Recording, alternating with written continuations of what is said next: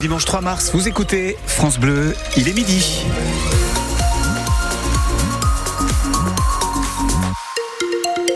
Midi, le journal en compagnie de Jeanne de Butler. Bonjour Jeanne. Bonjour Jean-Luc, bonjour à tous. La Charente-Maritime est passée en vigilance orange pour les crues depuis 10 heures ce matin. Le niveau de l'eau est monté bien plus haut que prévu. Ce midi, on relève 5 mètres 30 à Sainte et la préfecture appelle à la vigilance. Le maire de Sainte, Bruno Draperon, a même été obligé d'annuler la foire mensuelle prévue demain. On scrute euh, la montée des eaux au fur et à mesure que ça arrive et euh, on s'aperçoit que ça monte un peu plus vite que ce qui était prévu. Donc euh, par anticipation, on sait que l'eau sera dans le boulevard Guillemay cette nuit, donc ce qui impose qu'on libère la circulation sur la ligne de Grand. C'est la même gestion que la crue précédente, c'est-à-dire qu'on prend toujours un peu d'avance sur ce qui est prévu pour être sûr de ne pas subir. Donc nous on est parti sur 5,40, ce qui fait que ça impacte un peu plus de rue qu'aujourd'hui et donc il faut qu'on anticipe. Au lundi mardi, on devrait avoir de la pluie.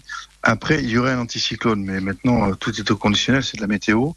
Donc euh, voilà, on sait que lundi, mardi, il y a de l'eau, donc euh, ça va continuer. Ce qui me pèse le plus, c'est que les sinistrés soient à nouveau euh, déjà très anxieux parce que euh, ça monte assez vite et que j'aimerais surtout pas qu'ils aient à revivre encore un épisode avec de l'eau chez eux. La Charente-Maritime qui est donc en vigilance orange, c'est le tronçon Charente-Aval qui est concerné.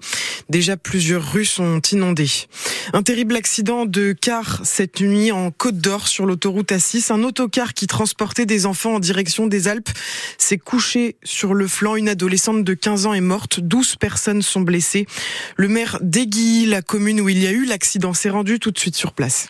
Moi, j'étais appelé à 2 heures du matin par la préfecture euh, il y avait cet accident. Ça m'a vraiment choqué de voir ces enfants trembler, pleurer. Euh, ça m'a vraiment, euh, je suis sorti de la boule au Ils étaient avec des couvertures, bien sûr, de survie, comme des jus de fruits et tout. Ils étaient bien entourés. Il y avait une cellule psychologique qui arrivait, donc pour les entourer. On voyait que ces enfants, et moi, j'étais très très choqué par une, une, jeune fille qui qui tremblait tout son corps sur une chaise.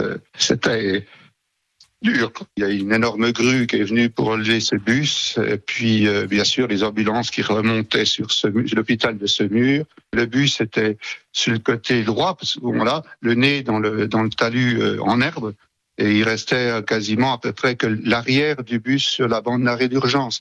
Donc ils ont pu mobiliser la voie du centre pour continuer la circulation ralentie, quoi, si vous voulez. Et il n'y avait pas une grosse circulation, je pense, heureusement. Pour le moment, les circonstances de l'accident sont très floues. Le chauffeur pense qu'il s'est peut-être assoupi. On y revient dans le journal de 13h et sur francebleu.fr. Trois jeunes originaires de Charente-Maritime sont en garde à vue après une bagarre mortelle à la sortie d'une boîte de nuit. Ça s'est passé dans les Hautes-Pyrénées dans la nuit de vendredi à samedi. D'après les premiers éléments, la victime avait beaucoup bu. Elle a importuné le groupe de trois jeunes qui étaient en vacances. L'homme de 49 ans a reçu des coups. Il est décédé des suites de ses blessures. La ville de La Rochelle est dans le collimateur d'une association de protection animale, l'association Paz. Elle l'accuse d'avoir utilisé des méthodes cruelles, je cite, pour réguler la population des pigeons dans la ville. C'était il y a un an et demi. La mairie a fait appel à une entreprise qui a capturé et gazé des pigeons à l'hôtel de ville. La ville se, se défend en disant qu'elle n'avait pas le choix, qu'aucune technique de prévention n'a fonctionné. Elle promet que cette méthode de gazage n'a été utilisée qu'une seule fois en trois ans. En rugby, le Stade Rochelet n'a plus de temps à perdre s'il veut rester dans la course aux phases finales. Ce soir, les jaunes et noirs reçoivent Clermont-Ferrand pour le compte de la 17e journée de top 14. Les maritimes sont sous pression. Ils sont dixièmes au classement depuis le début de la saison. Ils n'ont d'ailleurs jamais été classés une seule fois dans ce fameux top 6.